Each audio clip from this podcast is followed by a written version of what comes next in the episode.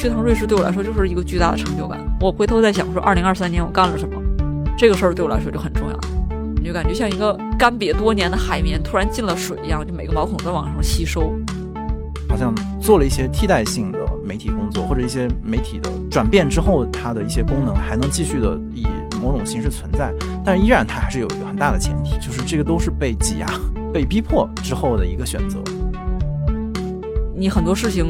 就是你必须要坐在那儿，大家在一个安全的，然后在一个放心、信任的环境下互相讲述才能理解，但是这种讲述实在是成本太高，这些题目和这些可能性都被夺走。大家都是面临一种孤军奋战的情况。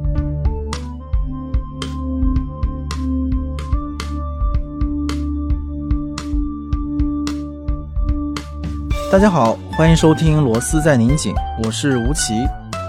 这个播客每月会选择几个周四不定期上线，欢迎大家在泛用型播客 App 和音频平台搜索“螺丝在拧紧”进行订阅，也可以关注单独的微信公众号和微博。获取节目更多信息。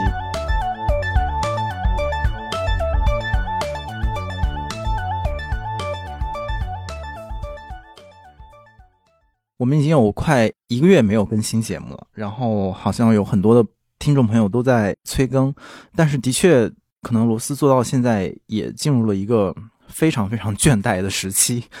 呃，一是好像说过了很多话，二是的确也找不到新的可以公开说的议题。所以一直在为聊什么犯难，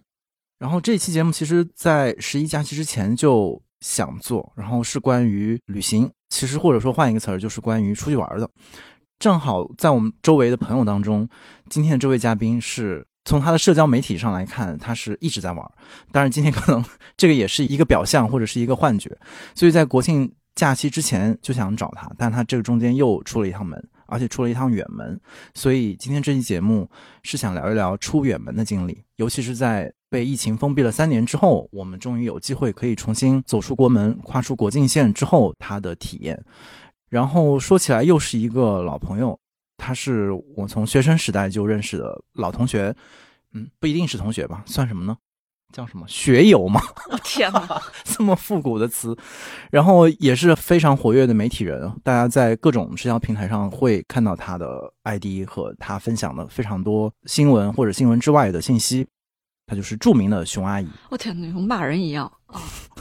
能不用只敢骂老熟人？能不用这个？天哪！大家好，我是熊阿姨。对我们一开始就可以先聊一个非常个人的，就是最近先说国庆嘛。就国庆假期你在干嘛？在在补觉，因为我十月三号回来的，然后一直在倒时差，倒了四五天时间，就年龄不饶人。现在已经不像前些年回来活蹦乱跳，几天就回来了。现在不行，就是每天都非常痛苦，要吃大量的褪黑素，就黑白颠倒的昏迷不醒那种睡。那现在倒过来了吗？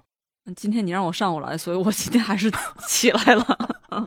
被迫倒过来了。那在之前你去哪儿了呢？哦，我九月中出去了一趟，先去了柏林待了一周，然后又从瑞典经过挪威转机飞到了冰岛，冰岛待了八天，再从冰岛回来的。其实你要说我今年一直在玩，确实也是，我感觉没干什么正事儿，就是从年初开始，就是新冠痊愈之后，我就开始在玩儿。我并不觉得自己就说把玩儿当做一个事业，或者是当一个重要的任务，就是觉得憋的实在太久了，然后有任何能出门的机会，我都会抓住它。呃，还有一个重要的问题就是我二月份辞职了，就裸辞，没什么事儿干。我就发现，如果你想找出去的机会，尤其是做媒体的，你有认识很多人，有很多人脉，也有很多以前的采访对象，你就跟他说，我可以帮你写点东西，我又不怎么要钱，所以大家很愿意带你出去玩儿。嗯，我回溯一下，今年确实有点玩挺多。我昨天。因为要来这个录这个播客，我把我自己之前写的那些微博或者是朋友圈或者是写的小日记什么的粘了一下，反正粘了两万字出来。为什么去了那么多地方？嗯，一月份的时候，先是回家过年，过完年刚过完，我就去潮汕玩了一圈，因为我以前从来不知道潮汕到底是由哪些地方构成的。呃，我就跟我一个同学一起把潮汕的四个地方都走了一遍。然后。因为我二月和三月是去香港中文大学做驻校记者，有两个月时间。我本来是打算从潮汕结束之后直接去深圳，从深圳推着我的箱子过关。但等我到了深圳之后，我第一次遇到了就是这个你被封了三年之后就非常麻木的事情，就是我发现我虽然有港澳通行证，我虽然有香港短期的工签，但我没有签注。我以前并不知道什么叫签注，然后这个 签注这个东西就是你拿着港澳通行证，你有那个证，然后背后是有你的可以去香港和澳门的时间的那个东西，那个东西就是签注。就我以前从来不知道这个事情，它有点像你港澳通行证像一个护照，签注像是那个签证一样。但是我都到了深圳了，我才发现我没有。然后那个时候也不能异地办理。也不能远程办理，我就是灰溜溜的，又花了三千多块钱飞回北京，回北京还办了个加急，然后又三天之后又飞回深圳，又从深圳去的香港，而且这个问题发现其实它就是。他就是当时大家已经就是呃所有的联系都中断了，因为比如说你现在此时此刻，如果你去深圳又遇到同样的问题，你其实异地是可以在深圳现场当天就办的，但二月份的时候全部都没有开放。二月份的时候，我记得当时北京说开始重新办港澳通行证之后还排了大队，我当时是因为实在是有机票、有邀请函要有干嘛的，去找了加急才给我三天办完，但就是。整个的通关是二月六号左右通关的，然后大家重新办港澳通行证、重新办签注也是二月份重新开始的，然后包括这种异地办理不用广东本地户籍，可以在广东办理这个事情，好像到了五六月份才恢复的，所以一步步都是重新恢复的。我当时印象特别深刻的就是，我也没换港币，因为我完全把要换港币和带信用卡这个事情就完全一点都想不起来，我就是身上什么都没带就出门了，然后等到那个。通关的时候，我就在想，我到底去哪儿换钱呢？所有人都跟我说，说你在深圳机场应该可以换，或者是你深圳机场换不了，你在那些口岸也可以换，这是大家以前的生活经验。但结果是。我从北京飞到深圳之后，我当时脚还韧带出了严重的问题，我每天出门要拄拐，特别特别疼。我推着我的箱子，非常疼痛的在深圳机场楼上楼下的走了好几圈，最后就脚疼的一步都迈不了，就发现他所有的那种兑换港币的窗口全都关了，因为过去两三年就是没有人兑换，所以就我去问保安，去问警察，他们都说我记得哪儿哪儿有，但一到那儿就发现没有，我就只能硬着头皮就是打了一辆车到口岸，到口岸之后，我心想口岸总得有换的嘛。结果口岸出门之后也没有。等我从深圳到了香港，跨了这个深圳河之后，我就发现我不知道怎么打车，打 Uber，我手机上没有 Uber，Uber 还要关联你的信用卡，我也很长时间没有干过这个事情，我的信用卡还无法关联到 Uber 上。最后我就拦了一辆出租车去了，就一路打到港中大校内，花了我三百多块钱，好贵。对啊，你也没有钱啊。这就是我后来的一个生存的方法，就是我在路上就开始给港中大当时一直帮我办各种证件的那个行政老师发微信，因为他当天晚上要给我宿舍的钥匙，我就说你能不能借我五百块钱，所以这个车就打到了校内，打到了这个老师的宿舍楼下，这个老师拿着钥匙和五百块钱来找的我，后来我就用找给我的二百块钱过了剩下的一周。就是因为我是今天非常晚的时候才去了一趟日本，然后非常短，然后那个懵逼的状态和你特别像，就是一方面其实还有一点点惯性或者自信，觉得以前也有出国的经验，然后应该出国也没什么问题，而且好像应该挺方便的，就不管是花钱呐还是各种交通什么的，觉得没有那么困难，好像。但其实你到了之后发现，一是自己其实很多东西真的忘了，就像那个肌肉记忆消失了一样，就是怎么坐地铁，然后怎么看 Google Map。包括什么电话卡是不是要买？然后这种过去还有转接插头，就所有这些非常细节的过去的出国的准备，其实现在全部忘记。但是自己心里还凭着那个惯性，有一点自信的想要说：“哎呀，没问题，我可以。”所以，我 东京下了飞机之后坐地铁，我还问了东京的朋友，大概指了个方向怎么坐，非常自信的坐上地铁，然后几乎快坐到横滨了，就完全那个方向是反的。然后，当回程之后就不断因为。回程它也不是像咱们这种就是一路到底的，它你得不断的看不同班次的车，所以整个大汗淋漓嘛，在那个地铁站里折腾了两个小时，最后才到了东京的住处里面。所以你一说这个，我就完全能够想到，我也发了一条微博，当时就觉得就是身体上的一些肌肉记忆的积累，然后另外一部分就是。你说的其实整个口岸或者是这种基础设施的一个恢复，就是我不知道你有没有经历，就是现在出国其实还是要填那个健康申报哦，对，出去进来都要填。我觉得非常不理解为什么还要填这个东西。对，然后你发现所有的人又被卡在这里。比如说他出入境的很多的那种叫什么闸口，就是拿护照可以自由通行的，他可能有十几二十个机器，但他可能只开两个。然后所有地方都是特别临时的，因为现在出国的人的确也没有像过去那么多，所以安检的通道，然后闸口其实都是像临时的措施一样，所以整个的这种主观的感受和客观的现实都是非常新的体验，是跟之前当然之前已经很久了，三年之前的自己的印象完全不同。我我们接着，要么接着梳理你从香港之后的。行程，我我觉得听得特别逗，像供认自己的什么行踪一样，感觉。我在香港就待了两个月时间，那两个月其实给我冲击还挺大的，因为我是第一次长时间在香港生活，之前也去，呃，比如一九年年初的时候也去过香港，去那儿看烟花，然后转了一圈，吃点好吃的就回来了。在香港那两个月冲击还挺大的，比如说。香港其实是一个在地经验要求非常高的地方，它其实很多东西没有，你必须要摸索才能知道怎么去坐那个小巴车，包括坐这个小巴车，小巴车的站到底在哪儿？你会发现大量的小巴车站，小巴车是没有车站的，你就不停的需要去问。哦，对，刚才提到 Google 地图，我拿着一个安卓手机出去。然后也没有 Google 地图，最后就是我同时要手里拿两个手机，一个是一个旧的 iPhone，一个是安卓，然后不停的拿这个 iPhone 去 Google 地图去搜索，或者拿它打 Uber，或者是拿它查各种东西。然后上小巴车，我甚至把上小巴车当做一个就是一个成功的人生的经历。就是终于上了小巴车之后，我就在微信上现问我会粤语的朋友说我要下车怎么说。后来。而且就也不太好意思当着所有的粤语的本地人的面喊，用普通话喊我要下车，就是这个经历还蛮有意思的。我后来提醒每个去香港的朋友，你一个就是你必须要拿个钱包，你钱包里必须要有卡的卡包，因为你大量的时候要用信用卡，然后各种时候，比如八达通就是不能离手，嗯，各种地方都要用八达通。不是还有电子支付吗？他们电子支付非常少，其实能用支付宝和微信支付的地方远远比大家想象中少。你要在街头想吃一碗面，想吃个什么盖浇饭之类的，那些地方大概率是不可能用支付宝。但我不知道半年之后现在怎么样，因为时代变化太大了。而且我在香港的时候，在路上逛街，我看到那个他们有一个专门的，会有专门的小店卖口罩。就有点像我们的那种两元店一样，那么大的一个店，然后就是各种各样好看的、各种颜色的、什么立体剪裁的这种那种的口罩。我当时还因为他那口罩颜色特别好看，我就买了一大包，心想说，我这包口罩不知道能不能熬过香港的口罩令。结果一周之后，口罩令就解就没有了。那我那包口罩又原封不动的带回大陆，我到现在也没用完。就是你每天都会感觉到不停的变化，然后包括香港通关之后，来往返香港的大陆的游客也突然变多。原来酒店可能一晚上是就三五百块钱，然后一下猛涨到一千两千，最后而且包括三月份有那个击飞音乐节，当时我买票的时候就是抱着有枣没枣打一竿子先买了再说，后来就发现我那个票就不停的在涨价。就他其实立刻就售罄了，有大量的从大陆过来的年轻人来看击飞音乐节。最后因为我体力实在不行，我把这个音乐节的票转给了我一个朋友，然后他只买了周日的票，因为他只能买到周日的票。我在闲鱼上 又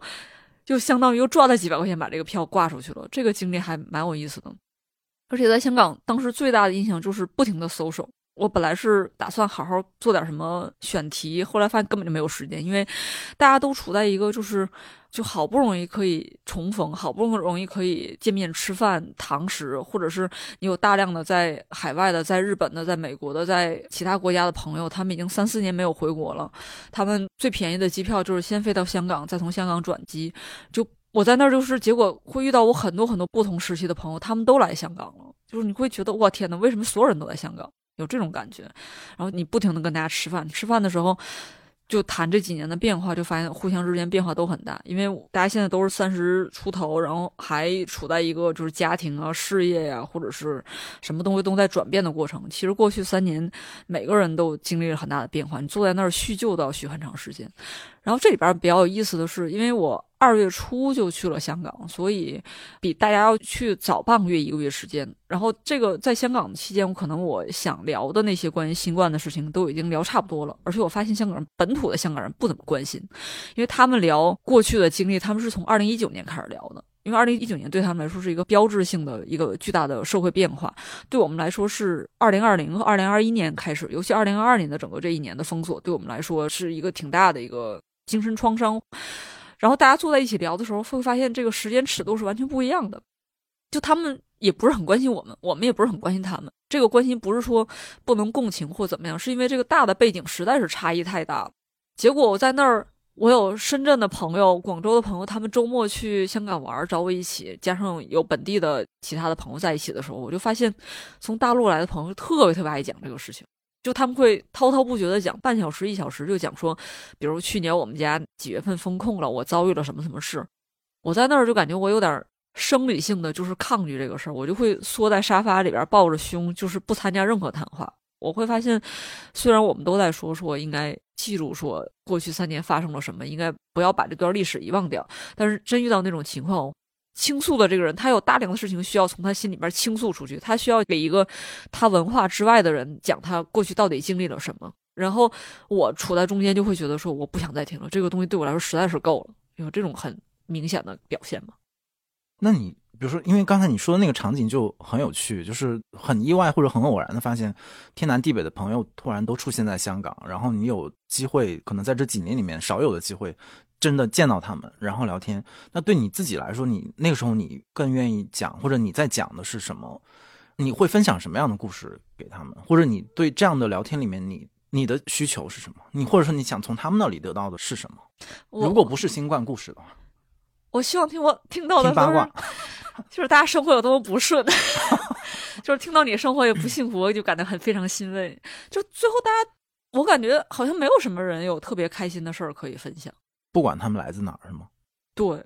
就是大家讲的都是过去三四年，因为整个全球的大环境可能都不怎么景气吧。就包括你，其实，在这种大的压力下，新冠这种压力下，你的生活、你的工作都受到困境。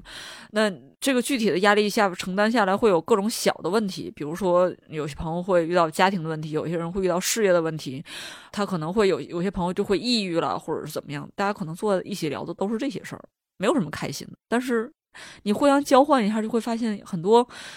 并没有那么光鲜的事情，你不会拿在社交网络上说。但是你遇到信任的好朋友，大家坐在这儿的时候，其实聊的都是这些，你会感觉互相交换一些我的不如意，我的不快，对他来说是一个精神上的放松，就意识不是我自己过得很失败，或者这是我的问题，这就是大环境导致所有人都会承担这个压力，这个压力的表现形式是不一样的。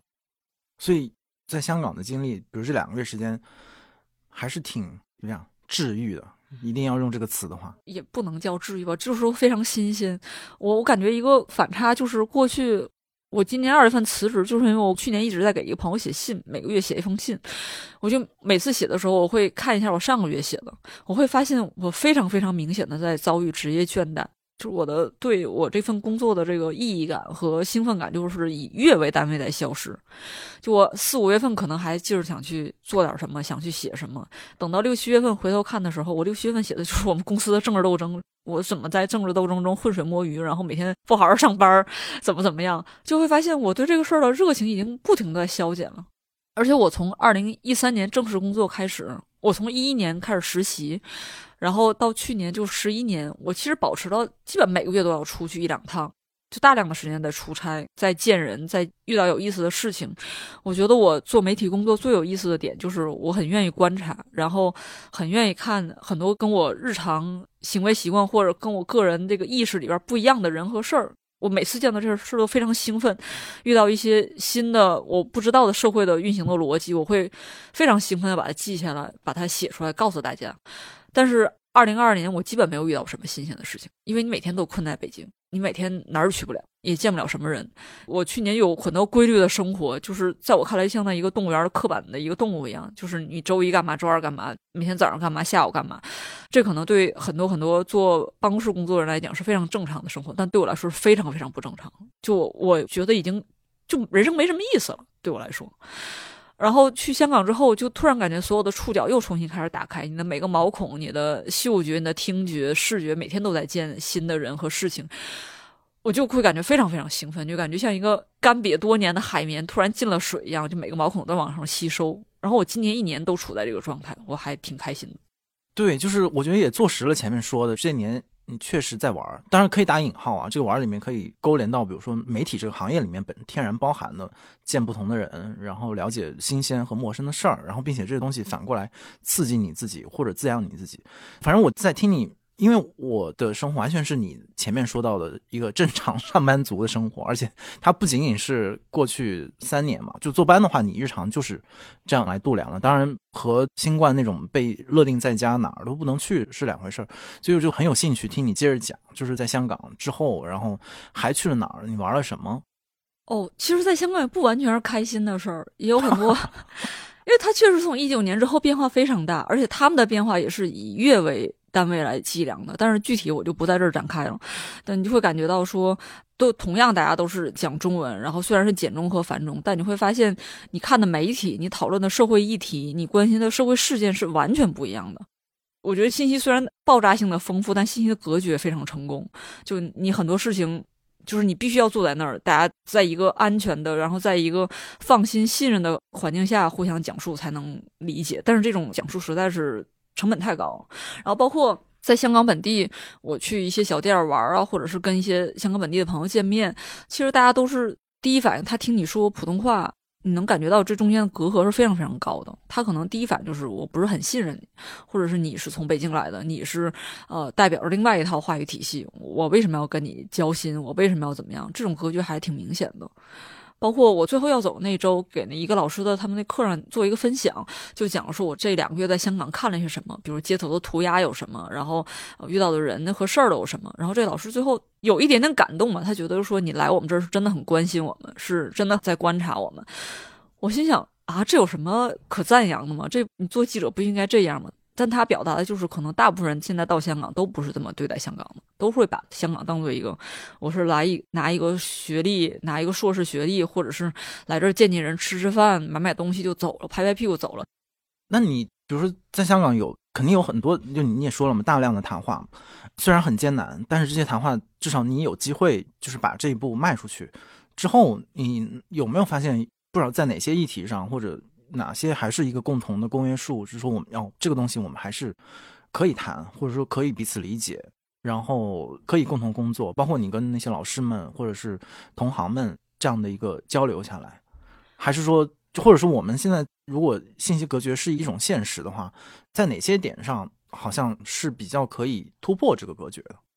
就我之前听过有一些媒体人做分享，他就说。过去十年、二十年，大陆写香港，往往是把香港当做一个对照系来写的。比如说，广州出现什么事情做得很差，大家就会写香港在这个事儿做得多么好，什么地下水怎么排放啊，或者是怎么跟议员打交道，或者是一些呃法制上的一些市政上的一些事情可以做一个参考。可能香港也没有那么好，但大家也把它塑造非常好，以此来就是告诉大陆，其实我们也可以。向香港学习，然后向香港这么做，怎么怎么样？但其实你会发现，香港永远是一个对照系，大家好像并没有真正的，永远很难，无法真正的融合在一起。我觉得一些具体的个案上，如果大家好好沟通的话，还是有帮助的话。比如说在香港的时候，当时季天琴就季天琴也是我们那一期的驻校的记者嘛，他给大家做了个 workshop，就是讲说如何在网上调查一个商业公司。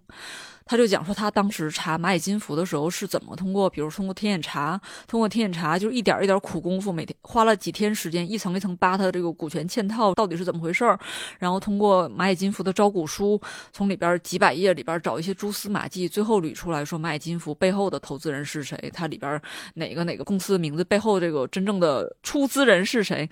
然后他讲这些的时候，所有人都感觉就。在场的就是大陆的硕士和香港的同学都感觉收获很大，因为这就是一个非常实用的工作技巧。可能他用的这个网站，大陆用的是大陆的一套，香港用的是香港的一套，但他的技巧和方法是一样的。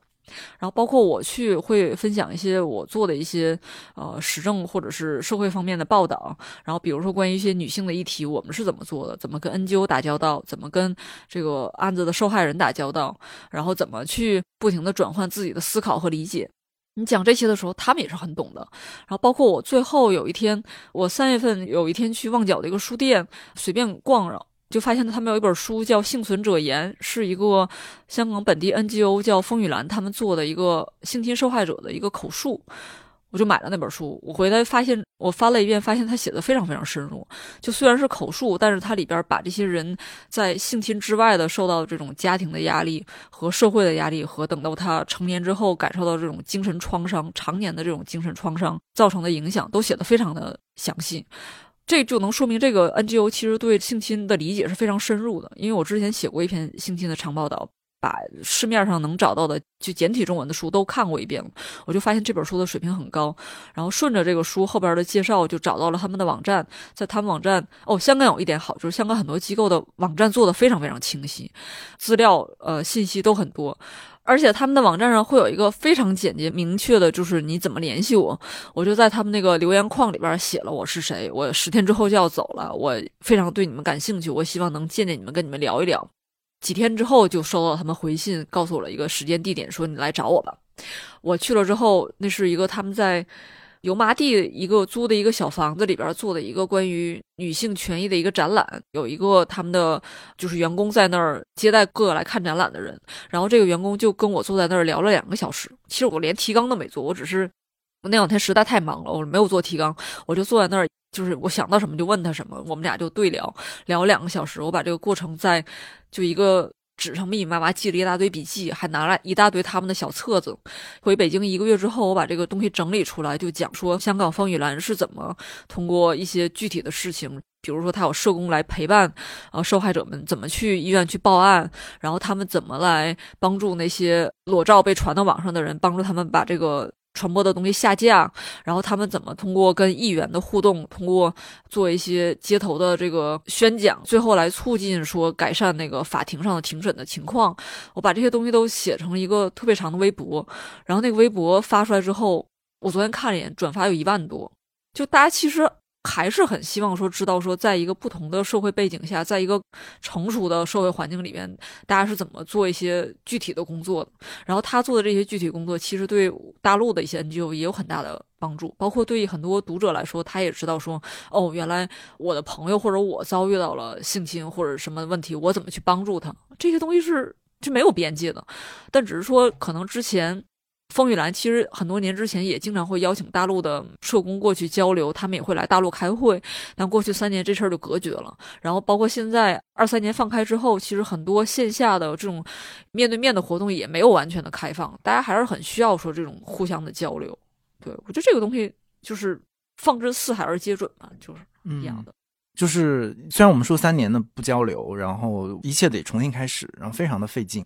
但是你当你开始之后。就是你还是可以从非常具体的如何工作，然后过渡到如何一起工作，然后并且会可能从一个小的范围，然后到大范围，比如说你说你的微博呀，然后这样去影响人，然后又联系到比如你自己现在是一个怎么样自由职业，就是离开了一个机构媒体，那你更多的通过自己的比如社交平台去分享知识、分享信息，它也可以构成一个信息的流。就是这个是不是一个我不知道，这我听你说到这儿，它会成为你。未来一个工作的一个模式，我做这些都不赚钱，我发微博没有人给我钱，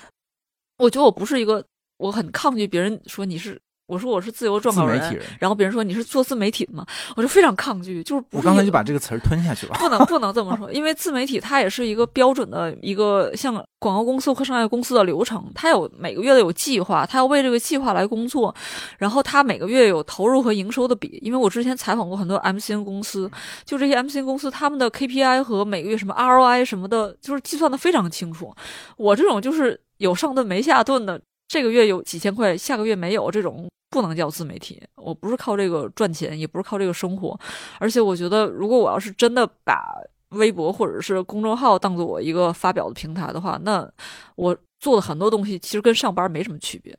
就是不会这么自由，而且很多话可能为了讨好别人或者是为了赚钱，就不能说了。对对，嗯。好，那这个问题最后再说，就回到说到你生计，那接着往下捋吧，咱们。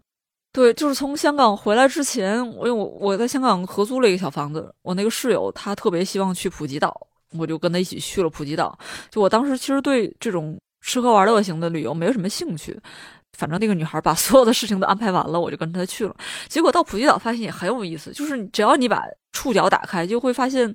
就去一个地方永远比不去要有意思的多。比如在普吉岛，我可以看到大量的白人在那儿无所事事的逛。后来我就意识到他们都是俄罗斯人，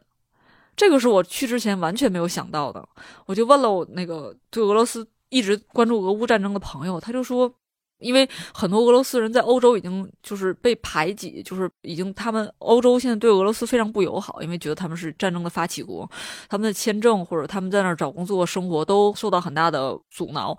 然后对他们来说，泰国东南亚是一个非常非常友好的地方。第一个是有长达四十五天的免签，然后第二个就是那儿的东西便宜，价格基本上是我去。普吉岛刚出机场去七幺幺买了一堆东西，一结账发现三十块钱人民币，都把我吓着了。因为这些东西在香港至少七八十，然后对俄罗斯人来讲，它也很便宜。他们甚至在普吉岛买房，所以大量的俄罗斯的青壮年，他们就为了逃兵役就会去泰国。然后到了四十五天之后，随便去附近哪个国家转一圈，然后再回来再去四十五天，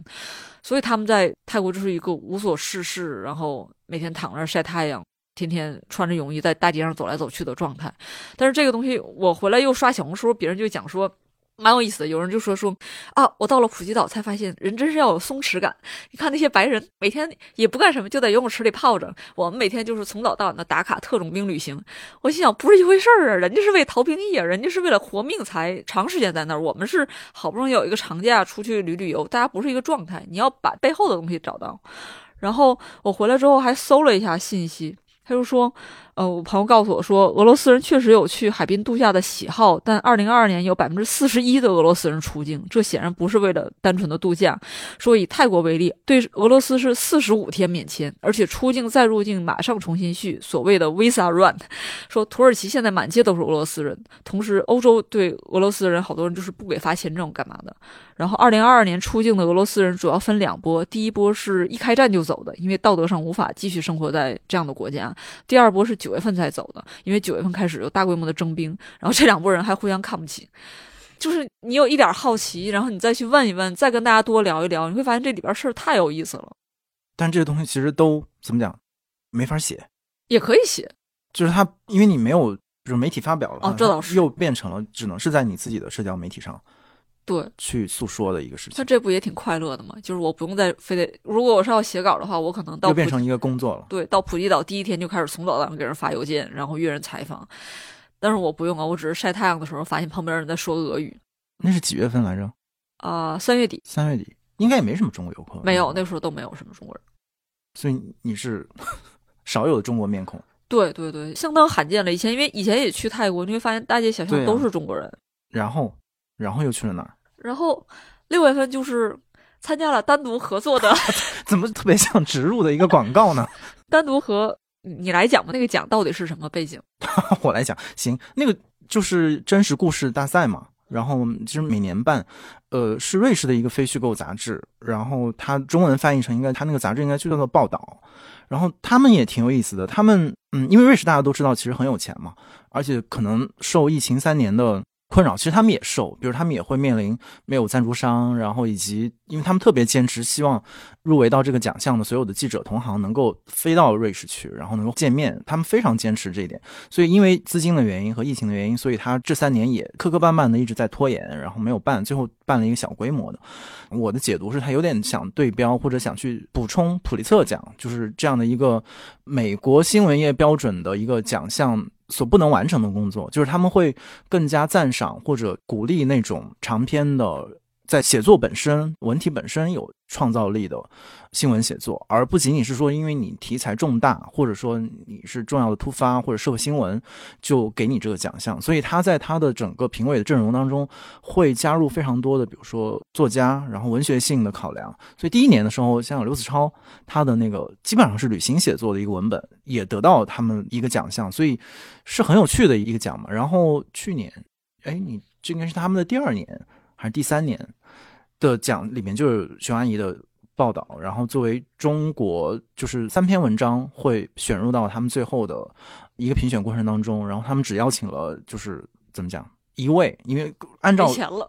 对，按照之前的传统是三位都要请到瑞士去，然后最后是请了那个熊阿姨过去，然后于是就有了你六月份在瑞士及其周边地区的一趟国际旅行，嗯嗯，所以你可以说说这一趟旅行的故事。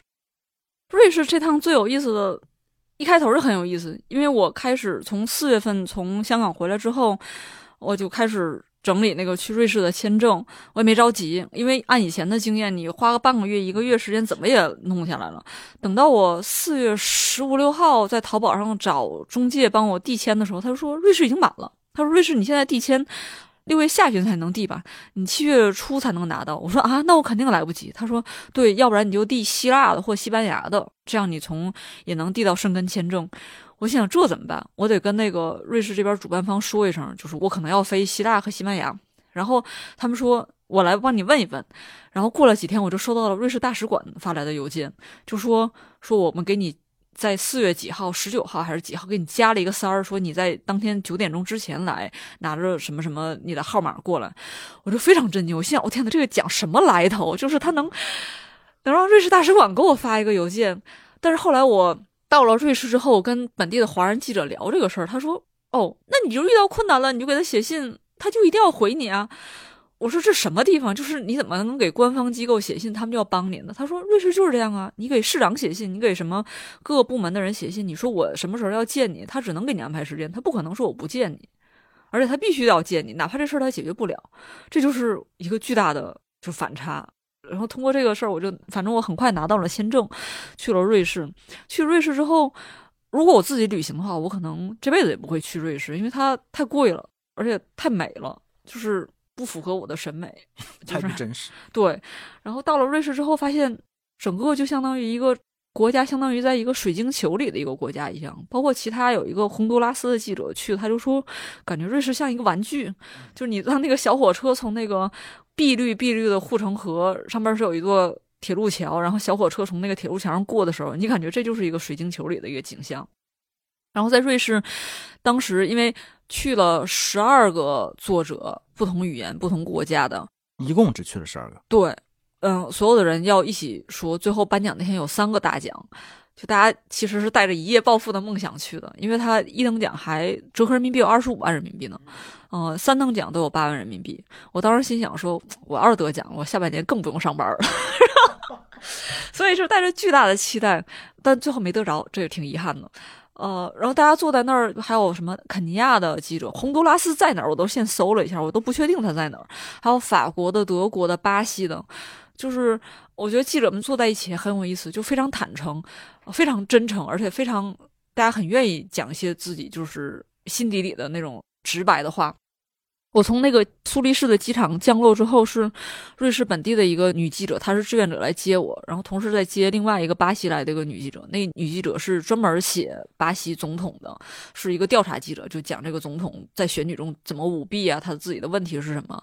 然后我们俩。刚坐上那个苏黎世到伯尔尼的小火车，不到十分钟，我们就开始就聊起了怎么冻卵的问题。因为这个姐姐她今年上半年刚离婚，她说我在签离婚协议的当天接到了电话，说我入围了瑞士这个奖项，她觉得很抓马。另外，她就是她比我大个四五岁吧，她就说她的婚姻很长时间出了问题，而且她一直想要小孩，她的丈夫不想要小孩。然后她是怎么在离婚之后立刻去找了一个。呃，医院去把自己的卵冻上了，他同时就觉得说，我的人生开始由我自己掌控了。我觉得类似的谈话，其实我在香港遇到很多，就大家其实都是，就怎么讲，我们可能这个行业大家的特点就是，如果一个人老说片儿汤话，那些表面上的很冠冕堂皇的话，这圈人不会跟他一起玩的，大家还是很愿意诚恳的讲一些问题。包括在在瑞士等待这个颁奖之前，大家坐在一起聊，我就是不停的问别人说：“我说你现在靠什么赚钱？”因为我当时已经开始觉得自己有点穷了，没有固定的收入。最后大家就发现，也都是有上顿没下顿。因为在欧美很多地方是有 funding 的，就是基金，你可以申请一个基金，然后完成一个你自己的项目。你写书也好，写个长报道或者做个专题片也好，这个是大陆其实很匮乏的一个生存的方式。啊，包括一个女孩，她是。波兰裔的，但是在美国长大的，他写的一篇文章，就是关于波兰现在如何这种民粹主义开始复辟，大家开始变得更加右倾。他其实是在一个美国的并不怎么著名的媒体，那个媒体是一个最新三四年才成立的一个网络媒体。然后这个媒体派他到波兰去采访，然后他采访了波兰相关的这些专家和这种各种人，最后写了这篇稿子。我说：“那你们机构还挺有钱的，能派你去波兰？”他说：“哦，这倒是，我们去出差其实没什么限制，但是去波兰其实也花不了多少钱。”我说：“你们广告收入怎么样？”他说：“我们基本上没有广告，全是靠就是大家这种订阅付费加上捐助资助来生活。包括一个俄罗斯的女记者也是，这个女记者应该是才二十五六岁吧，她现在在格鲁吉亚生活，她也是开战之后她就出来了，出来之后会报道一些关于俄乌战争的事情。她这个媒体因为。非常明显的这个反战的这个倾向，所以大量的俄罗斯读者订户，但是没有俄罗斯的在本土的企业敢给他们投广告，他们也要靠就是这种用户的捐助和一些基金的资助来生活。这个也是我第一次才发现说，哦，原来外边是这样生活的。因为我们过去三年其实大家一直在讨论说，你做文化产品怎么活下来？你要么找投资，要么卖广告，其实很少有第三、第四条路，这是还挺新的。但我觉得在中国长时间还是很难。用这种方法来生活吧。然后，唯一一个活得比较好的是一个在德国一家公立电视台工作的一个纪录片的导演。那他这就是很传统的，在公立机构，然后公立机构可以花钱养着他们，让他们来拍一些不赚钱的、有社会价值的片子。这个好像也是这个奖的一个特点，就是它，嗯，虽然它里面也有什么《纽约时报》《纽约客》这样的评委在里面，但是它一直。我也不知道他是通过什么样的方式实现这一点的。他对那种比较新的、更独立的那个媒体的注意力一直是比较集中的，就在全世界的范围内，他都是如此。我觉得这个可能不管从一个具体的媒体人的生计，还是这个奖本身的一个构置，我觉得都是，反正我觉得很有兴趣。然后包括，当然可能最后都可以归结为，因为瑞士人真的非常有钱，所以他们可以有这个能力来关照到所谓的独立和边缘的世界。要不然你肯定是一个非常主流化的这样的议题才会得到这种支持的。包括他这个奖，应该你刚才说有没有政府的支持不一定，就是其实或者说他们的政府的跟我们这边感觉不一样，但他肯定有非常多的本地的他们瑞士的品牌和公司或者基金会是愿意支持他做这样的事情的。包括今年我们刚刚得到消息，就是他今年立刻又想恢复到就是疫情之前的那样的一个规模和状态，继续把这个奖做下去。是他们那个议程还蛮有意思的，就是第一天大家有一个见面，然后随便吃吃喝喝。第二天上午是给大家安排了不同的讲座、小分享，给我安排学校什么的。对，给我安排的是到一个郊区的一个高中，然后他们那高中应该是有一个写作课，那个课应该有十七八个小孩儿。这个小孩儿他们先听了那个波兰裔的美国女记者跟他们讲这个故事，然后第二堂就是来听我讲我这个故事，而且他们都把我的稿子看完了。他们还提了很多挺有针对性的问题，我就跟他们先讲一下我怎么写的这篇稿子的，他们就互相互动。我会问他们，我说你们未来想做的工作是什么？然后有十七八个小孩儿，他们的工作真的非常中产阶级，就是大概有三四个小孩都说我想当心理咨询师，然后有几个人说我要当科学家，我要当医生，然后还有一个人说我要当那个康复理疗师。这么具体？对，就非常非常具体，就跟我们的想法也。不太一样，他们已经不是那种小学生说我要当什么宇航员这种就是不着边际的了。他们就是已经十七八岁，已经开始要考虑以后大学要读什么。然后出门之后，我就问带我来的那个 Naomi，她就是一直来全程来照顾我的一个本地女记者。我就说为什么他们的想法都这么相似呢？他们里没有要想写作的吗？那些人没有一个人要想作。然后我就说为什么这么多人都想做心理咨询师？他说哎，他说小孩就是你一个人想干这个事儿，大家都想干。但我会想到，其实很多我们国内这方面的需求没有那么大，而且大家对心理咨询没有那么重视，所以就能看出来这个社会发展的不太一样。包括他们那里边也有人说说我会乐器，我希望到一个乐团去工作，你就感觉非常中产阶级，非常白，非常就是已经完成了基本的这种社会需求之后，他们追求的一些工作了。我就因为我之前也去过一次嘛，当然很中产。但是他有一个很新鲜的体验，就是他们那儿对于新闻、对于记者，或者说对于刚才前面我们说到的可能不同的国别，就是这些很政治的问题，就瑞士人是还是比较平衡和包容的。我觉得，就是包括他看到一个中国的题目或者一个中国的记者的时候，我的体验啊，就不太会用一个非常西方或者非常白人的框架。当然，他也。摆脱不了，但是当他得到一个，比如说反面的信息，或者告诉他你这个框架有问题，然后我来告诉你实际发生了什么时候，他们会比其他的欧洲国家的人相对容易接受和愿意听你说。这是我之前的体验，我不知道这次当你去做分享，或者你跟瑞士本地的不管是同行还是人去聊的时候，有没有这感觉？嗯，有，他们还挺开放，跟他们聊天非常舒服，他们不太会像有一些美国人或者是一些。老牌欧洲国家的人，他们见面就问你一些你根本不知道如何回答，或者是一些就是绝对的禁忌的问题，他们会就很好奇说你每天在做什么呀？然后你的工作是怎么做的？你这个稿子里边这些人是怎么生活的呀？就是非常平等，然后非常真的很尊重你这种状态。然后里边很多人很多人也都去过中国，我觉得这个还蛮有意思的，可能真的很有钱吧。然后，然后他们也会说说，呃，我们的生活太无聊了，就是他们那个记者就说我每天就是写一些什么城里边发生什么事儿了这种小新闻，然后包括像巴西那个姐姐，她讲说她因为常年报道总统的负面报道，所以她经常受威胁呀，然后自己的工作有一些安全上的考虑啊，包括洪都拉斯那记者，他一直在跟黑帮做采访。然后最后得大奖的第一名的那个记者是意大利的，他写的是一个在公海上漂浮的一个俄罗斯的一个核潜艇，都是这种新闻。然后瑞士人就说我们没什么大新闻，我们的大新闻就是去年啊，瑞士他没有一个总统，这是我第一次知道的。他们是有一个七个人的小组，这个小组就大家轮流坐庄，然后今年可能谁当组长，然后来管这个国家的事务。他说去年他们那个总统是一个瑞士法国后裔的一个总统，说话还有一个经常弹舌音，发的非常奇怪，但还挺可爱的一个人。他去年最大的新闻是他在防控期间驾驶着自己的私人飞机出去散心，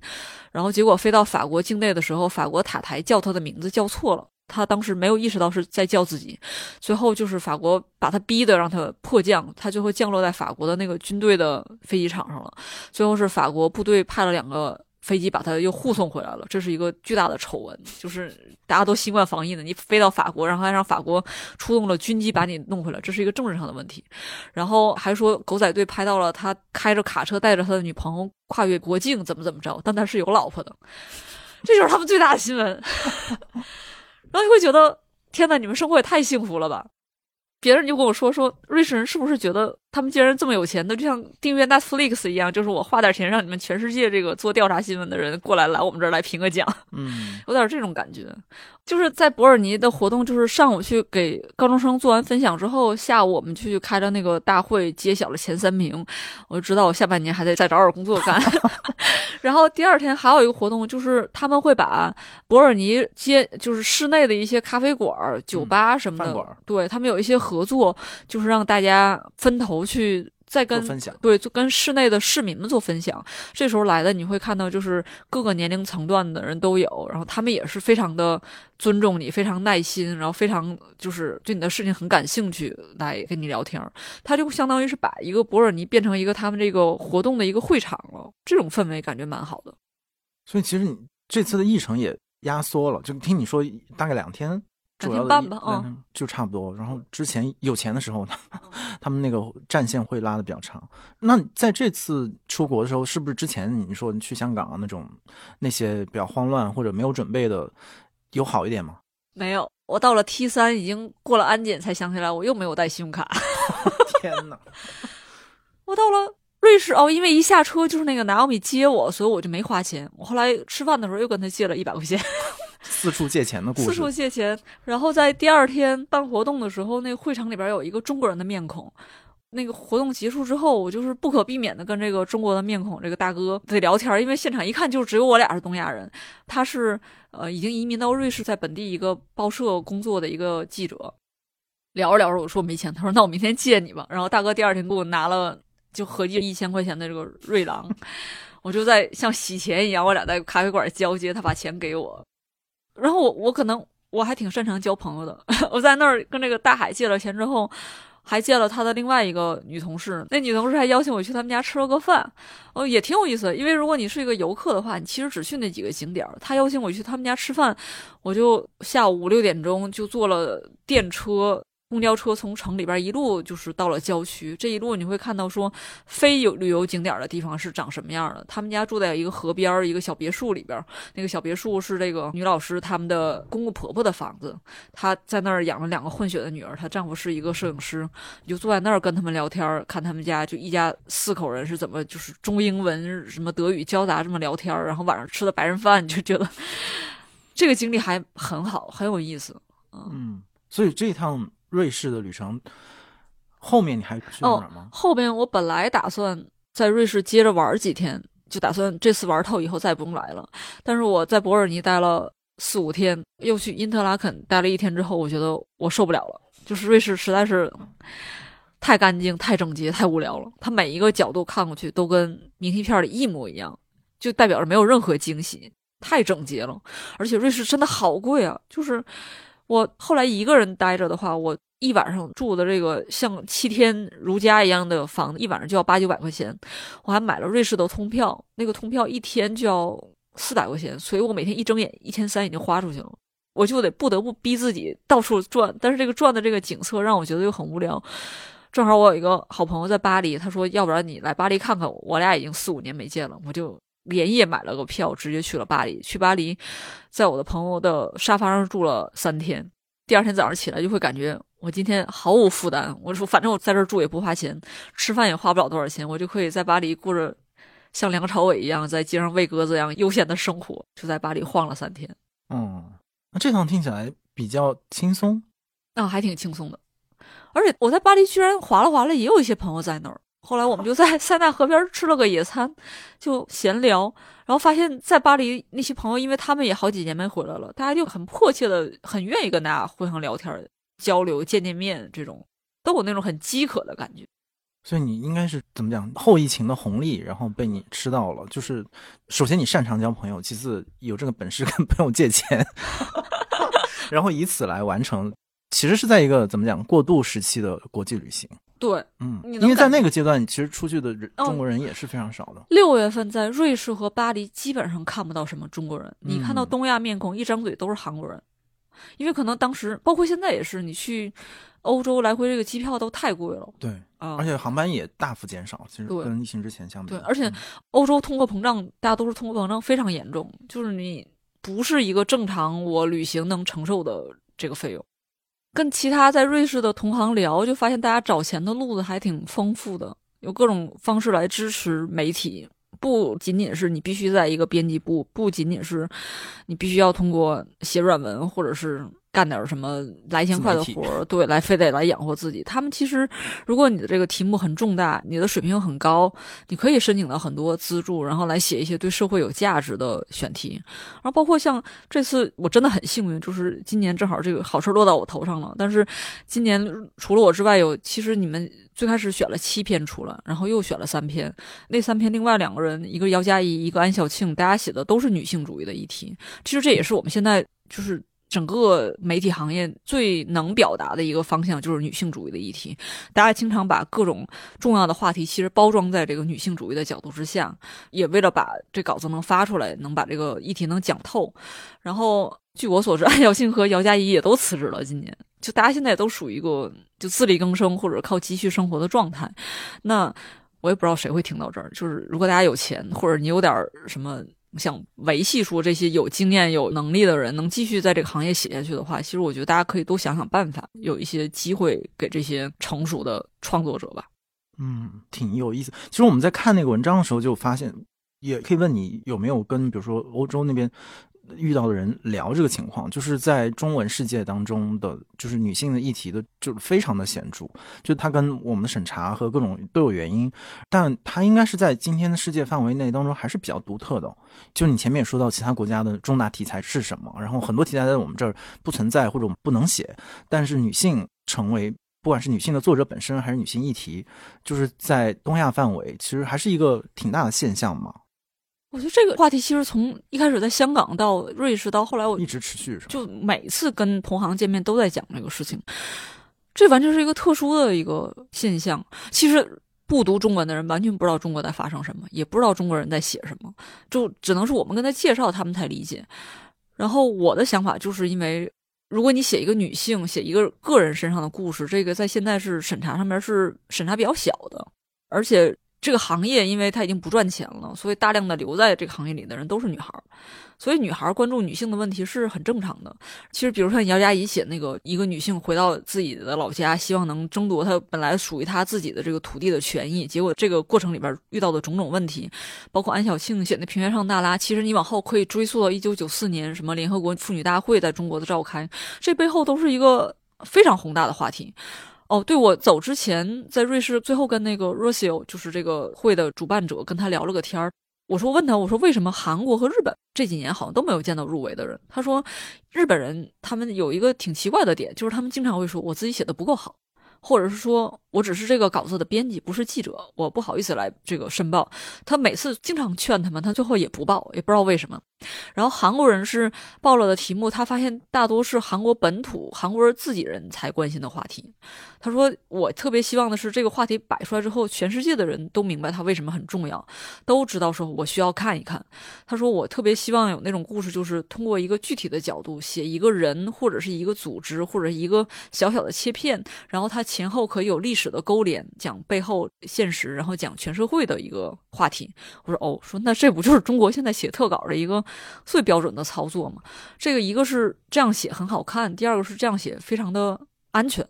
而且在所有人都只在微信公众号上看文章的状态下，你通过一个小角度、大的切口，这样才能让大家把这个故事读完。因为我们没有一个像原来报纸一样，同一个话题有好几个版面、不同的角度来讲它。我们现在只有一个机会，就是只有用一篇文章把这个事情讲透的这个方法。那其实我们最后研究出来的一个技巧就是，那我就聚焦在一个人或者一个小事上，然后同时不停的把。重大东西塞进去，那最后女性主义其实它就非常契合这个点。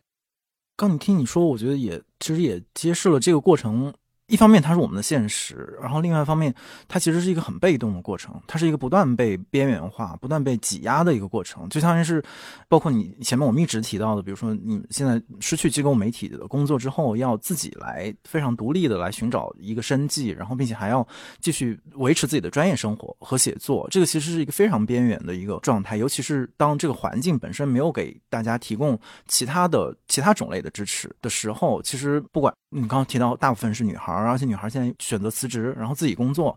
但是他们书写女性的故事，然后听起来是有很积极的一面，但它背后其实反过来又是说明环境的这样的一个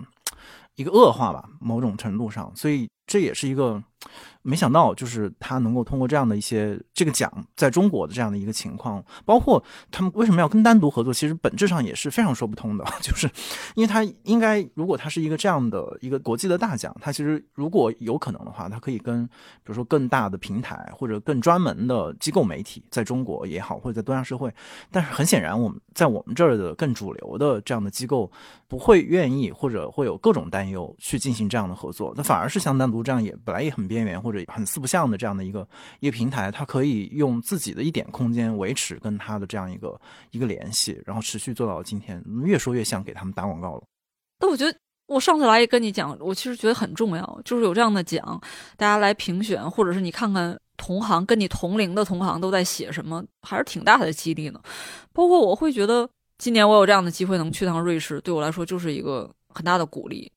要不然我。自己可能不会有花这个钱和精力专门跑一趟，然后见到这么多很优秀的这个全世界过来的写作者，而且跟他们保持着还挺好的联系。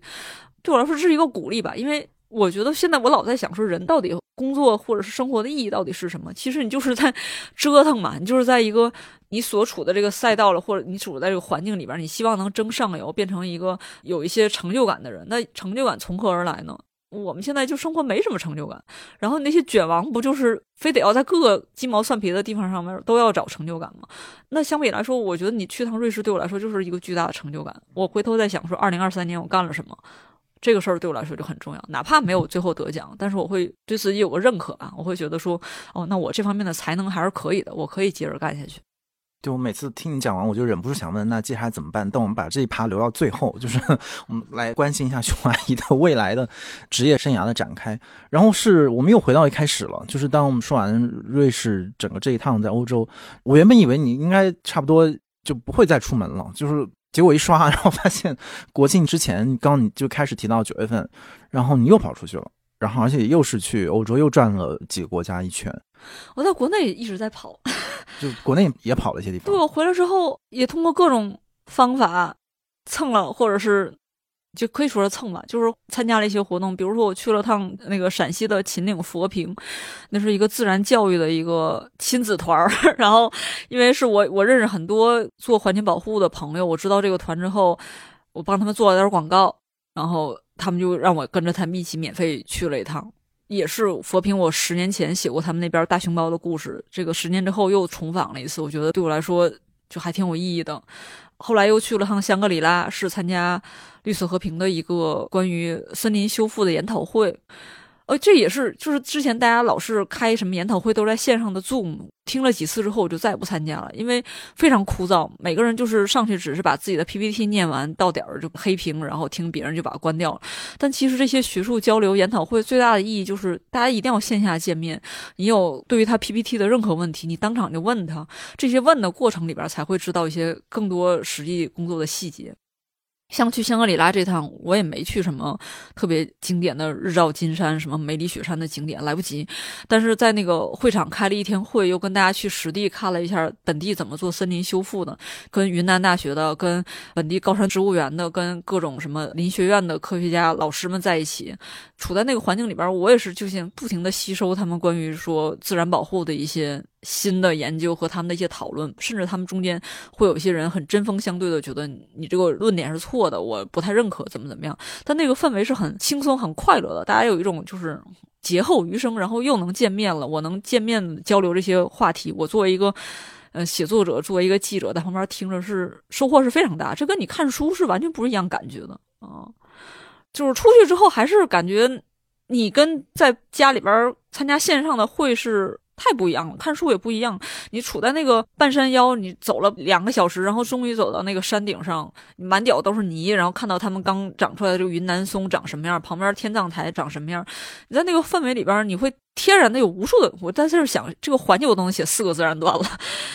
这个触角还是要打开才能接着往下干下去吧。然后去对，如果再讲的去欧洲这趟，第二次去欧洲也是对我来说也是一个。打开触角的过程，我这次就是先去了趟柏林哦，柏林还蛮好的，因为北京到柏林找到一个海航的直飞要四千块钱单程，这个四千块钱在过去可能往返一趟都够了，往返那个德国或者往返趟美国都够了，但现在对我们来说已经是非常非常划算的一个单程票了。然后在柏林也是，我有一个朋友在那儿，我在他们家，他帮我找了一个小的一室一厅的一个空房子，我在那儿住了一周，也是这个感觉。反正也是蹭嘛，就是没花什么钱。我在柏林一周才花了三千块钱，连吃带喝，然后加上买各种书和纪念品，这非常划算了，相当于。我在柏林最有意思的一天是我们去看了那个勃兰登堡门。从那勃兰登堡门出来之后，就发现这么著名的一个地标式建筑出来之后，其实是一个非常鲜明的一个政治的一个展示的平台。因为一出那个门，还没到勃兰登堡门楼下，就看到一个牌子，写的是我们要改变我们的生活，而不是改变气候。就是一个气候的议题，然后一出那个门之后，发现就是有释放阿桑奇的组织在那儿搞活动。这个朋友告诉我说，他们已经在这儿搞了一两年时间了，就是拴那个黄丝带，包括有一个地上有一个贴出来的一个大概两平米左右的一个小方块，然后一个女孩一直是站在那个凳子上，站在这个方块里边，然后他写的就是阿桑奇的这个监视就这么大。非常形象，还有各种那个明信片儿、什么横幅，这是我见到的第一个。然后再往前走，就会看到其他。哦，对，后来第二个是经历了那个俄罗斯大使馆门口，就会发现周围全是乌克兰的国旗，乌克兰的国旗纪念乌克兰的那个花束，然后包括俄罗斯大使馆对面是有那个大型的那种像商业广告的一样东西，你仔细一看也是支持乌克兰的，这蛮有意思的，就全部都围着这个俄罗斯这个大使馆。然后再往前走就是。到了那个柏林歌剧院，柏林歌剧院门口就发现全是乌克兰国旗，围着乌克兰国旗的人，举着标语的人，就还我又遇到了一个挺有意思的事儿，就是当天晚上有一个特别著名的一个叫安娜的女高音，在这个歌剧院里边唱《麦克白》，然后很多。在柏林的德国人和在柏林的乌克兰人，他们已经在网上说要 cancel 这个演出，就说了很长时间，但没有成功。当天晚上他还是要演出，所以这些人他们就聚在门口说：“既然你在里边唱，我们就在外边反抗，就不停在外边唱一些乌克兰的国歌、乌克兰的民歌，然后喊一些口号来反击这个事情。”嗯，当天就很有意思，那个拉的那个。围栏的线儿外边是这些反对的人，然后不停的有人在里边检票，从这个反抗者们眼前过去，然后这些人看起来也是西方人，就是金发碧眼的。我在那儿都看不懂，我说这个到底是什么人在看呢？就你们柏林人也会来看吗？旁边一个乌克兰女孩告诉我说，她看得出来这些人都是俄罗斯人，在德国的俄罗斯人。哦，我说这个就说得通。然后那些俄罗斯人，有的人就是很仓皇的，就是往里边跑；有的人就是对着示威者竖中指，或者有的人就是阴阳怪气的那种，就是还振臂跟着他们的节奏，就是蹦蹦跳跳，然后就是进去听歌剧。然后进去的人，他们好多人就是拿着香槟，穿着那种特别漂亮的小礼服，然后在露台上就看底下在干什么，就是觉得这个现场太有意思了。而且对我来说更有意思的是，你可以看到警察就在我旁边。我站在那儿其实一点都不感觉恐惧。他警察并不是说我来不让你们示威干嘛，我就是来维持一下秩序。然后哎，你站在框里边，别往外走啊。然后旁边有那种本地的媒体的记者，他们拿着话筒、拿着摄像机来拍。所有的人对着这个话筒、摄像机都是把自己的，没有人戴口罩，没有人干嘛，就是很大大方方把自己的标语展示给他们看，呃。我当时那种感觉就是哇，我甚至还很羡慕说去现场采访的人。我知道这种报道对他们来说就是一个非常简单的一个社会新闻报道。我很羡慕说他们的媒体记者还有这份工作，今天还有这个 KPI 可以完成，他可以回去拿个工分儿。因为这种报道，日常报道在我们的生活里边已经非常非常少了。那个时候中国人是不是已经变多了？就是九月中，中国人也没有那么多，还没到，没有到假期，没有到假期，而且那两天我都。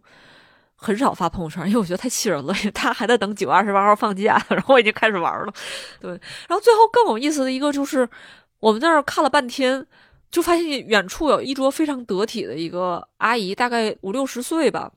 她穿了一个红色的小夹克，然后戴着一个特别大的那种珍珠项链，一看就是生活很衣食无忧的人。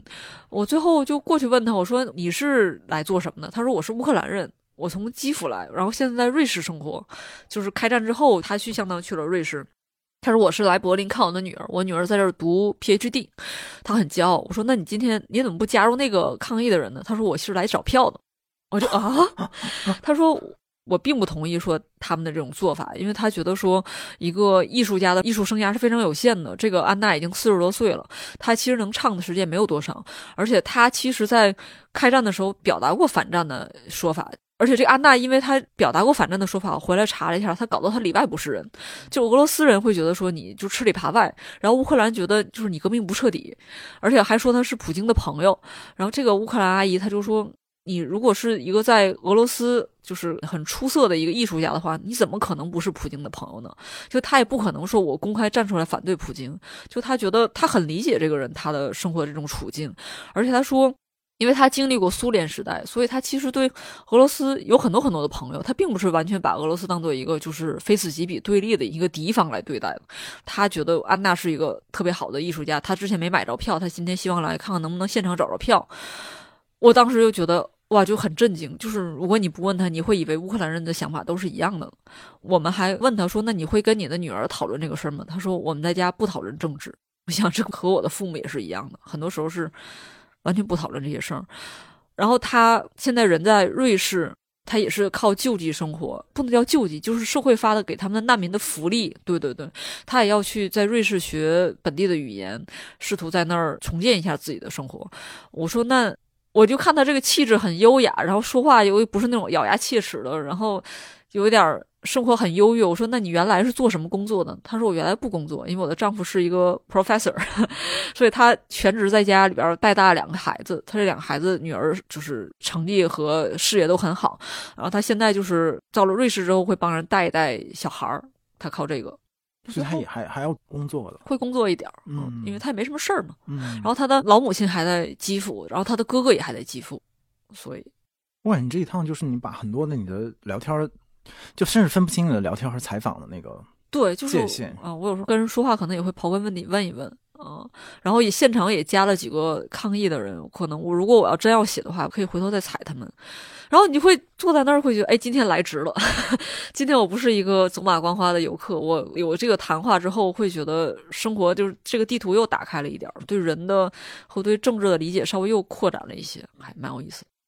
我听着就忍不住就是替。不知道替哪家媒体可惜，就是比如说你这几趟旅行，就如果是有一个比如说怎么讲机构或者编辑部的支持的话，其实可能好多选题、好多文章就都能生产出来，但那样可能就毁掉你所有的 这种闲聊和比较惬意的那部分了。但的确如此，就是一个记者的这种旅行，他所能就是搅动的那个信息的那个池子。还是跟一般的这种游客还是很不一样的，就听起来。对，在柏林还可以再讲是，我去了一个漫画书店，那个书店也是本来想进去买点文创冰箱贴啊、贴纸之类的，但是进去之后逛了一个多小时，因为我最开始以为漫画书店都是什么像美剧里边那种，就是只有那儿的才去逛的，只有超级英雄那种店。但我进那个漫画书店之后，就发现天呐，就是漫画已经发展到现在这个程度了嘛？因为大陆其实这些年引进的漫画很少，呃，后浪会每年。引进一些长的叙事型的漫画，这里边已经很多话题让我觉得就是很有意思了。但在那漫画店，我发现他们有几个架子上的书，全都是跟我们大陆书店那种非虚构作品那种是差不多的。他们有的书就是讲气候变化的。就完全里边是各种图表，各种最新的这种数据和什么冰山融化怎么怎么样的这种，还有那种是有一本书就是讲普京的前世今生是怎么样，还有讲说我是一个自闭症的小孩，我怎么跟大家接触，我眼中的世界是什么样的，还有那什么 LGBTQ 的专题，就是就像我们有专门那个浪漫爱情的这种书架一样，他们是那种 LGBTQ 的人，他们是。爱情故事和他们怎么跟家庭里边抗争，怎么在社会里边抗争这种专题的故事，让我觉得就是漫画原来能承载的东西这么多，而且最大的感受就是因为我不会德语，所以去看德语的书我是不懂在讲什么的。但是看漫画，我哪怕不认识字儿，我看那个图我也能看懂，就会发现，如果是一个创作者，你要表达的话，就是我们大量的时间都在用中文创作，我们基本上不把自己的文章翻译成外文，然后也基本上不怎么跟国外的同行们有一些业务上的往来。但是如果你看，像漫画，它画下来之后，你就是能秒懂他在做什么。然后这个漫画它的字儿也很少，如果你要翻译的话，它其实非常容易全世界传播。我觉得这个可能也是以后我们可以想想的事情，就是你真的只讲中国自己的故事给中国自己人看吗？然后国外人一问你什么都问你那种，就是特别让你觉得很不舒服的，或者是让你觉得就是对中国一无所知的那些问题。你其实有大量的本土的。中产阶级的故事呀，或者是中年危机的故事，或者是儿童的故事，都可以告诉别人。但我们可以想想这个形式到底用什么。嗯，你说到这儿，我还是忍不住要提那个，提嗯，怎么说？忍不住要表扬一下单独的工作吧。就是包括你前面说到，你去关注，比如，当然那个本来你的一直都关注自然生态修复啊等等题目。就今年就是我们跟 W W 做的那个再生的那个创作的支持的计划，其实也是这个。有这个愿景，就是希望可能提供一些小的资助，然后给创作者去做他们想做的题目。然后也是很意外的发现，其实漫画作者，就本土的漫画作者，更年轻的，可能比你还更小，或者是怎么样，看起来很独立、很边缘的人，他们其实也在想用漫画表现，比如说中国的矿山的命运。然后，当然，因为他们家在那儿，然后或者是关注中国的鸟类，或者是海洋保护等等等等，就是其实。这也是在我们，如果我们只看，比如做媒体的话，其实常年也不会关注到所谓的漫画作者在做什么。但其实所有的作者可能关心的话题和想说的话是相似的。然后在今天这样一个可能各种受限嘛，尤其文字受限，其实漫画的那个表达的途径和可能性是多的。也是更加可能的。然后另外一个就是我们做的那个水手计划，我觉得其实也是，那那个做比较早，但也是多少借鉴了国外的这种基金会或者资助的一个形态，就支持中国本土的作者去做一点他们想做的题目，而且也是能够从，因为我们支持的也不是说什么大的社会议题啊，这种非常主流的议题，就是你可能沿着自己的兴趣，你想去重走哪一段路，或者你想去。讲述某一个国家的某一个议题的生活，然后提供一些基本的旅费和保障，甚至我觉得我们今天在这样聊这个播客，就是请熊阿姨把她的几次旅行，虽然你把你的那个微博都扒拉出来，但你会发现她其实就如果我们真的或者我们再专业一点，其实播客也可以变成你的一种非虚构的写作，就是把你的这种旅行经验，呃，遇到了什么人，然后你得到的材料重新做一个声音的编织，所以一方面当然这都是自我表扬，就觉得好像。做了一些替代性的媒体工作，或者一些媒体的转变之后，它的一些功能还能继续的以某种形式存在，但是依然它还是有一个很大的前提，就是这个都是被挤压、被逼迫之后的一个选择，而不是说我们的行业真的已经进化到，或者我们大家的意识已经先进到可以这样来工作，而且真的是被环境所逼迫的。所以我在这儿插入一段，不知道是不是广告的东西。对，我是觉得。之前前几年就会想说，一个创作者、一个记录者，他怎么着他都能找到方法生活下去。但是今年确实感觉，因为年初我我离开我上一份工作的时候，有一个稿子没有发出去，因为我们的领导不让发，所以我约了稿子之后，我必须得把人这稿子有个交代。我就不停的问我的手机里边所有微信上能找到的平台，问大家能不能发这篇稿子。最后我问了大概得有小十家。寻寻觅觅，最后才找到一家发出去。这个过程中就会发现，我原来觉得那种百花齐放的，然后一个还品质不错的稿子，总归有地方能把它发出去。现在发现不是，就各家它的收入都在缩减，然后平台好多都已经不想再碰一些有一些社会深度的话题。反正就各种情况吧，大量的人都在离职，我不知道为什么，反而二三年大家离职的人变多了。如果人离职变多，你这个平台就在萎缩，平台里想干事儿人变少之后，他能做的创新，他能往前冲的这个尺度，它都在缩减。这个。所以就是你千万别辞职，希望单独单独能继续工作下去。就大家都我正正想补充这一点，就我特别能理解为什么二零二三年就是大家有一种好像有一个离职的高潮，就是因为至少我的体验是在比如疫情比较焦灼的时候，嗯，就是对这种公共议题还有感知的人，其实有一种。有一种劲儿会被调动起来，或者说，如果我们手上还有一些机构的能量的话，就特别想要回到之，或者说你是凭着之前机构媒体的那样一股热情和专业，在想，哎，我还有阵地可以再折腾，因为我们有大的突发事件在发生，然后你会非常自觉的调动自己这部分，然后投入非常多。可是突然这个议题被取消，甚至不存在，然后大家也不再谈，也不再关心，就是有一种巨大的空虚，而且你会特别怀疑之前那段时间到底。一场忙活到底是为了什么？而你又迅速的被陷入到一个其实和你前面描述过程特别像，就是又开始焦虑日常，比如我怎么挣钱啊？我们这机构的收入来自哪儿？然后跟读者怎么沟通？然后受到批评怎么办？然后今年业务 KPI 怎么怎么完成？然后那种就是双重的虚无，双重的空虚吧。然后那个时候就还是对人构成一种挺大的一种一种拉拽的，就是很容易就在这个前面你也说倦怠这种情况之下，OK，那我。就要停止，或者我要休息，就这个是一个非常真实的感受。我觉得我完全能够共情到这一点。说回来，我们前面我们旅行差不多说到这儿啊，我们就说一点，你最后走了这么一圈，然后到年底的时候，那对你面对你现在这样的一个自由职业、无业游民的状态，有什么新的念头和启发吗？就是怎么维持，接着维持你这种工作状态？我其实每个月的想法都不一样啊。二月份辞职的时候，觉得。我已经攒了不少钱了，我可以靠这个生活。但是你发现每个月这个钱只出不进的时候，真的会很恐慌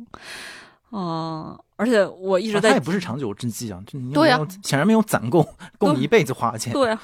而且我每个月在交这个社保，我现在每个月交两千一百多块钱社保，是挂在我朋友的公司里边。我已经三四个月没给他们了，他们还没给我算这个账呢。我心想，我天呐，我又要交出七八千块钱出去，这个太心疼了。然后对钱的态度也是，之前是哦，最有意思的是，我四月份回来的时候，我有一个朋友做手术在杭州，我在网上给他订了一束四百多块钱的花送给他。这在过去，我觉得还是因为我俩关系很好，所以我觉得这个花销是很值得。到四月底的时候，我就说，如果是现在你在做手术，我不会给你买四百块钱花了，我不会再花钱在这种华而不实的事情上边了。就是我现在整个生活都在紧缩。我昨天翻了一下我的淘宝，发现我今年就没买几件衣服，以前会。一二百两三百的东西随手就买了，然后买件衣服也不会心疼干嘛的。现在就是精打细算，而且不停在闲鱼上卖东西。就不是长久之计，但我我得承认，就是我今年之所以能 gap，是因为我去年还是想打算今年出去读个书或者什么的，也做了一些准备，申了一些学校。但是到了今年年中的时候，我觉得这可能不是我下一步的要去的方向，而且确实现在出国读书的整个这个成本都已经翻番再翻番，对我来说性价比太低，我就确定不去了。所以下半年就突然落到一个不知道干嘛的状态。然后这中间我还甚至还找了一个职业 coach，就是。跟我这个职业 coach 每周见一面，就在捋我到底要做什么。这个个中的这种焦虑和恐慌和自我怀疑，就很难具体展开，因为里边有很多个人的问题、隐私什么的。但我就想说，就是 看起来很开心，每天在发点这个，认识点新人什么，这是他开心的部分。但其实更多焦虑的部分和无法确定的部分还是挺多的。而且最大的原因就是，比如说我今年能出去玩，是因为我去年。做了一些工作还不错，然后我拿出来去申请一些评选什么的，收到了不错的结果。但我今天没写什么，这个让我感觉就像是我在冰岛最后跟我的那个导游聊天儿，他说你接下来去哪儿玩？我说不玩了，我要回家干活了。他说是你要着急挣钱吗？我说也挣不了什么钱，但是我觉得写作就像农民一样，就是你今年你得把种子放下去，你得培育它，你到年底才有收获。如果你今年一直都在外边玩，然后什么也没有耕种的话，你到年底就会很难过。我有一年。我二零二零年那年就是，其实虽然在媒体里，但是当时工作状态不太正常。等到十二月三十一号，所有的朋友都开始说说我今年干了什么，干了什么时候，我在网上在家里哭了，就会觉得天呐，我今年什么都没干。因为如果你是一个记者，我之前从一四年开始，我每年都会统计一下我今年写了多少字，然后哪篇文章是我比较满意的。记者最有意思的点就是你非常清楚的知道每个月自己究竟干了什么，因为稿子就得放在那儿。然后，当你这一年没做什么时候，你你会觉得这一年就是荒废了，我没有产出任何有价值的东西。但我今年可能心态会好一点，我觉得今年就出去看看世界，跟大家聊一聊，然后把自己的触角中断的这种神经的触突就重新打开连接上的话，我可以蓄积到一些东西，明年接着工作。然后我现在也找到了一些自己想做的长期的小的项目，对。我现在就是我确定了这个项目要做什么之后，而且跟几个朋友讲了之后，大家的反馈还比较积极，我就心里就有底了。我会觉得说，那未来可能六个月到十二个月之内，我有一个计划，那才可以。但是我在找到这个计划之前，包括我六月、七月份那时候是每天都睡不着觉。哦，这么严重？对，非常严重。嗯，天呐。我一一方面，今天我我们听熊阿姨，或者其实可能大家比我更了解熊阿姨，看她 在社交媒体上的时候，会看到她非常怎么样热烈外向那一面嘛。包括 在旅途中可以不断的跟人聊天，然后跟人借钱，然后能在自己没有充分准备情况下还能还能活下来完成这些旅行，然后收获这么多，就说明了这一点。我觉得这个可能也是做媒体就是比较成功的做媒体的人天性里面有的东西。或者说你前面一直说打开触角，但首先你得有很多种这样比较敏感的触角，它才会被打开。我觉得这部分是挺听了挺高兴的，然后也挺好像跟着你去了各个地方，然后有那种回到过去对于旅行啊、对于采访啊的那种黄金时代那种感觉。就是我觉得这个是今天好像我个人也非常受益的。这个部分，然后尤其是你说到，至少从特别具体的一个人的具体的选择的层面上，我们还是可以有机会突破那些各种各样的信息啊、意识形态的封锁，然后聊一点真实的情况，然后或者彼此给彼此一点很具体的启示吧，或者还可以一起做点什么。包括对我对单独，其实也是同样。但我还是觉得最后还是想，也不是想嘛，就不得不停在一个很巨大的一个负面的，嗯，一个一个悲观的的上面，就是还是说。其实每一个个体都很努力了，就是作为熊阿姨那个在没有工作，就是没有机构工作的情况之下，通过自己去找项目做项目，包括你提到可能未来的几个月也可以继续的做项目，这只能证明你个人的坚韧和对这个职业的坚持。它完全不是行业或者或者说行业和环境根本就没有给到任何，也不能说任何吧，给到充分的支持，我们去继续的做这些想做的事情，而且是应该存在的事情。我觉得这个是更大的一个问题。就是整个行业的扭曲，然后大环境的这样的一种封闭，然后他不给这种还想做一点事情，尤其是这种跨出我们自己的舒适区去了解别人在做什么，以及别人的经验跟我们本土的经验之间有什么关系，是不是还需要交流？这样的一些原本在疫情之前我们觉得特别正常的事情，然后好像被疫情这三年夺走了，这些题目和这些可能性都被夺走了，所以大家都是面临一种孤军奋战的情况。包括前面你提到安小庆，大家好像也都是。非常努力的自己找到一个地方，然后待在那里，然后想办法，呃，睡不着觉，然后想办法自我鼓励，然后见人，然后找一点力气，然后重新去想接下来这个月怎么办？三个月、六个月，我们一起做一点什么？嗯，我就觉得这个是一个依然要说，它是一个非常不正常的。一个情况，虽然我们真的拿它一点办法都没有，就不知道怎么去面对它，但是我觉得要坚持的认为这是环境的不正常，这不是每个个人或者创作者自己好像遇到的问题。我不知道，就是坚持这一点会不会让大家有一点缓解吧？但是对我来说，就是不断的重复，就像你前面说到，在香港的那些朋友们不断的重复这一点，我觉得还是挺重要的。就是要不然最后所有的这种环境的负面的。因素最后都变成我们自己个人身上的毒素，然后睡不着觉，然后焦虑啊等等，我就觉得好像这样的一趟旅程也就挺难过的。嗯嗯，是我中间甚至有有一段时间走在街上，看到每个人都在想，这个人有没有退休金？我心想，我怎么落得就是自己可能五六十岁去哪儿领钱的这个事儿都不知道的这种状况了呢？然后我就很理解大家为什么要考公进入编制。嗯，哦，我只是因为我现在我也马上三十五了，我也进不了了，或者是你确实不是那一套的，受不了那套。但是我非常理解现在年轻人很保守的这种状态。嗯，然后我觉得我也是，那相比之下也有一些优越吧，就是因为我确实工作十几年了，然后我有大量的以前认识的朋友，他们可能会给我一些社会资源，然后包括我成家了，我是有家庭做支撑的，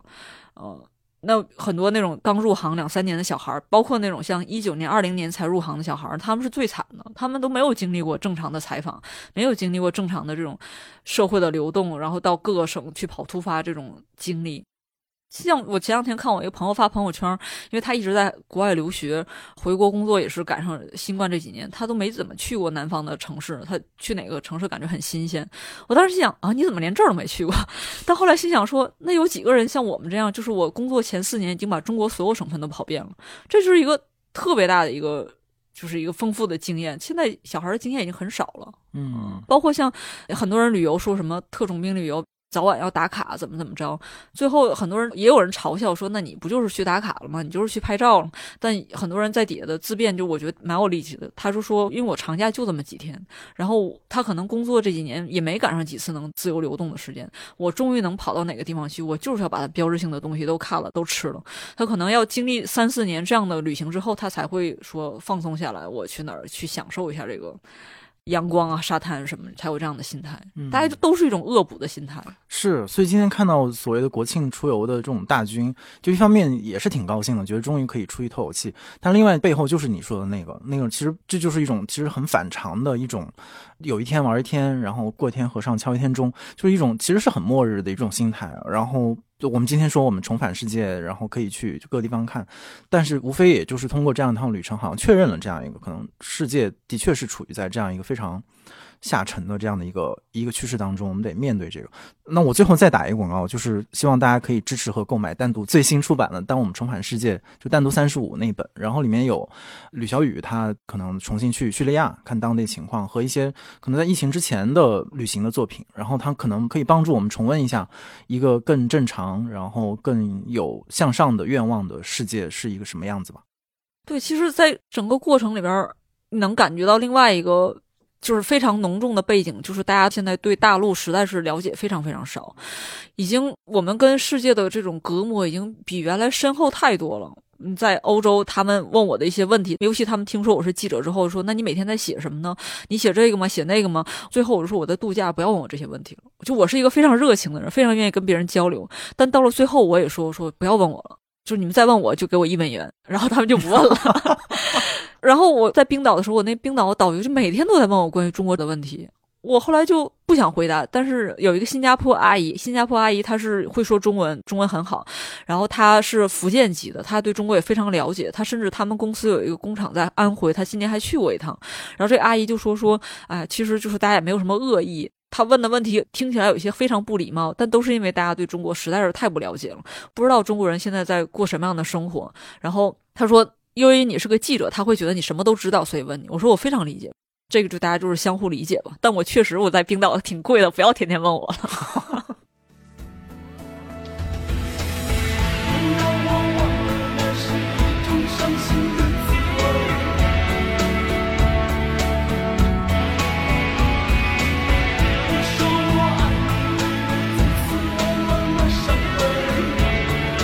如果你有任何建议或者提问，可以通过单独的微信公众号、微博找到我们。欢迎在本期节目的评论区留言。感谢大家收听本期的《螺丝在拧紧》，我是吴奇。欢迎大家在泛用型播客 App 以及各大音频平台搜索订阅我们的节目。下期再见。